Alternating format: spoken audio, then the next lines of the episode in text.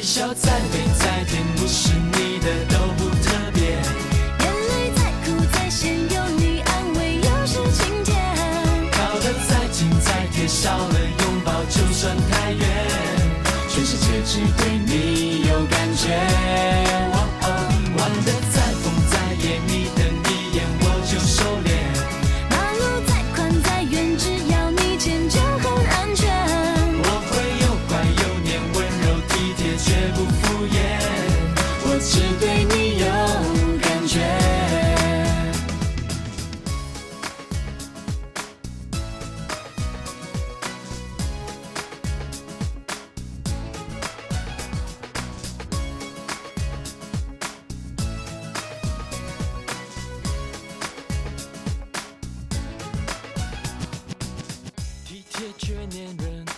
听众朋友们，大家好，这里是 FM 七六四零九七风华正茂，我是你们的主播华灯。炎炎盛夏，绵绵阴雨，在这里，华灯想提醒听众朋友们，在防暑降温的同时，不要大意，在室外大汗淋漓的运动之后，或者冲凉洗澡刚出来，千万不要直接直吹空调。夏季燥热，我们的皮肤容易干裂爆皮，这是因为水分、蛋白质和矿物质的流失。因此，在大口喝水的同时，饮食上也应该多加一些富含蛋白质，特别是富含胶原蛋白的食物，比如猪蹄、海鲜、豆腐等等。但是呢，动物的胶原蛋白在人体内经过消化吸收之后，并不能直接转化为人体皮肤所需的胶原蛋白。还需要搭配蔬菜、水果、瘦肉等等，才能够营养均衡。我们的节目呢是每月两更，因此华灯的这一期节目应该是在这个月的上旬就和听众朋友们见面了。之所以推迟了这么几天，是因为华灯想在父亲节来临之际，借着这一期节目和所有的听众朋友们为我们伟大的父爱送上一份祝福。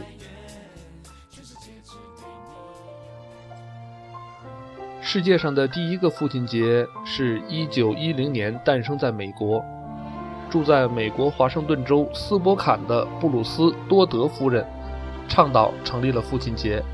多德夫人的母亲在生育第六个孩子之时难产而死。多德夫人的父亲威廉·斯马特先生曾参加过南北战争。他在妻子过世后，独自一人在华盛顿州的东部一个乡下农场承担起抚养教育六个孩子的重任。多德夫人排行老二，是家里唯一的女孩。女性的细心特质让她更能体会父亲的辛劳。斯马特先生白天辛劳的工作，晚上回家还要照料家务与每一个孩子的生活。经过几十年的辛苦，儿女们终于长大成人。当子女们盼望着能让斯马特先生好好安享晚年的时候，斯马特先生却因多年的过度劳累，在一九零九年与世长辞。一九零九年，斯马特先生辞世之年，当多德夫人参加完教会的母亲节感恩礼拜后，她特别想念父亲。多德夫人心中明白。他的父亲在养育儿女的过程当中所付出的爱和艰辛，并不亚于任何一个母亲。多德夫人将她的感受告诉了教会的瑞玛士牧师，希望能有一个特别的日子纪念一下全天下伟大的父亲。他的这一想法得到了牧师的赞许，同时得到了各教会组织的支持。多德夫人随即写信向市长与州政府表达了自己的想法。并建议以他父亲的生日，每年的六月五日作为父亲节。斯波坎市的市长与华盛顿州州长公开表示赞成。州政府在采纳这一建议的同时，把节期改在六月的第三个星期日。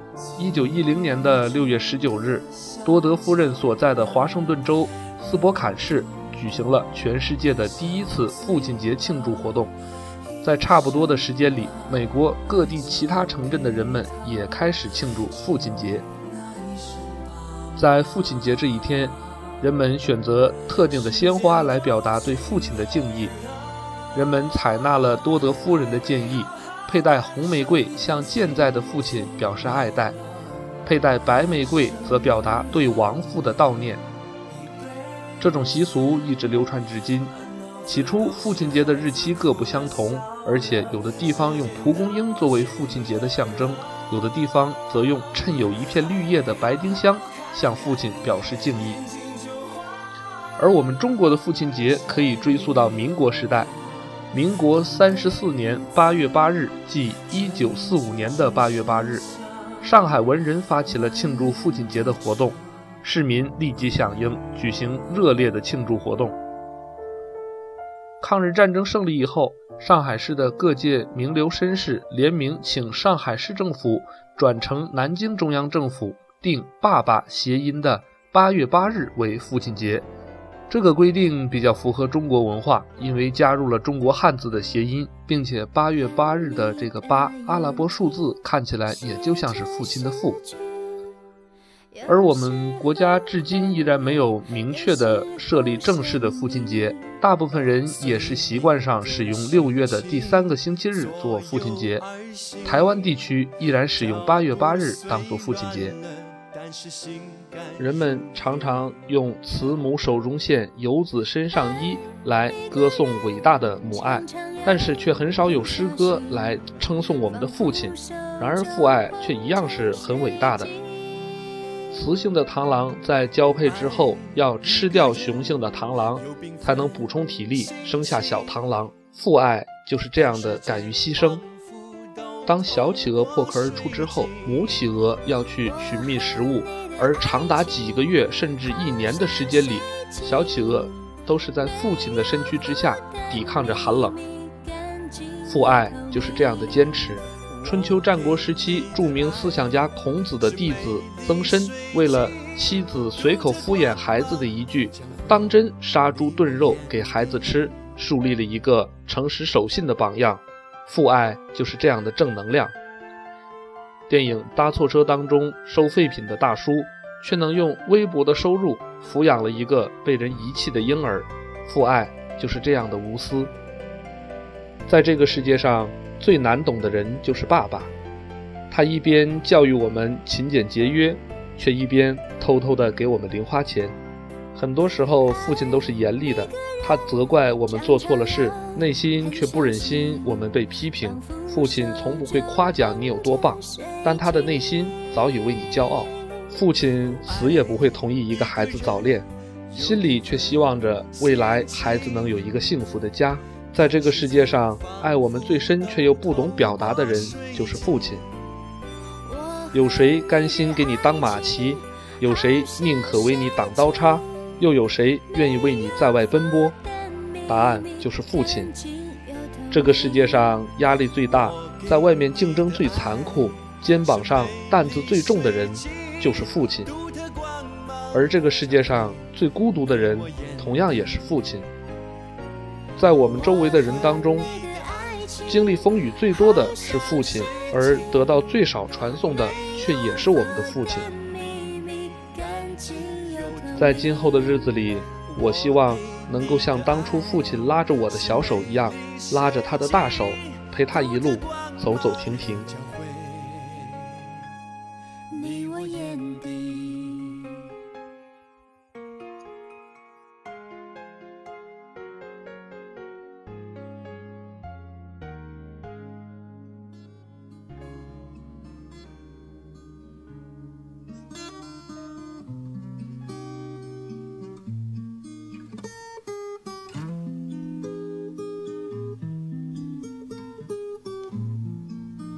在这个六月，最值得大家关注的就是刚刚结束的高考，而今年也是华灯高中毕业参加高考之后的第十年。也许很多听众朋友们刚刚参加完了高考，那么在这里，华灯祝愿刚刚参加完高考的听众朋友们都能取得一个好成绩，考入自己理想的学府。同时，也为我们的高中生活留下一个美好的回忆。节目的最后，为听众朋友们送上一首歌曲，也是电影《全程高考》的结尾曲。这里是 FM 七六四零九七风华正茂，我是华灯。看似强悍。心手却温暖柔软。你在身边，头顶永远是晴天。谁管得多，我就和他对着干。付出时却给我坚强臂弯。大大礼堂，我站在心最中央。你的目光停在我身上凝望。父亲一般给我坚强的力量。我没有哭，是忧伤。如果十我们还会不会是朋友？再聚也许会哭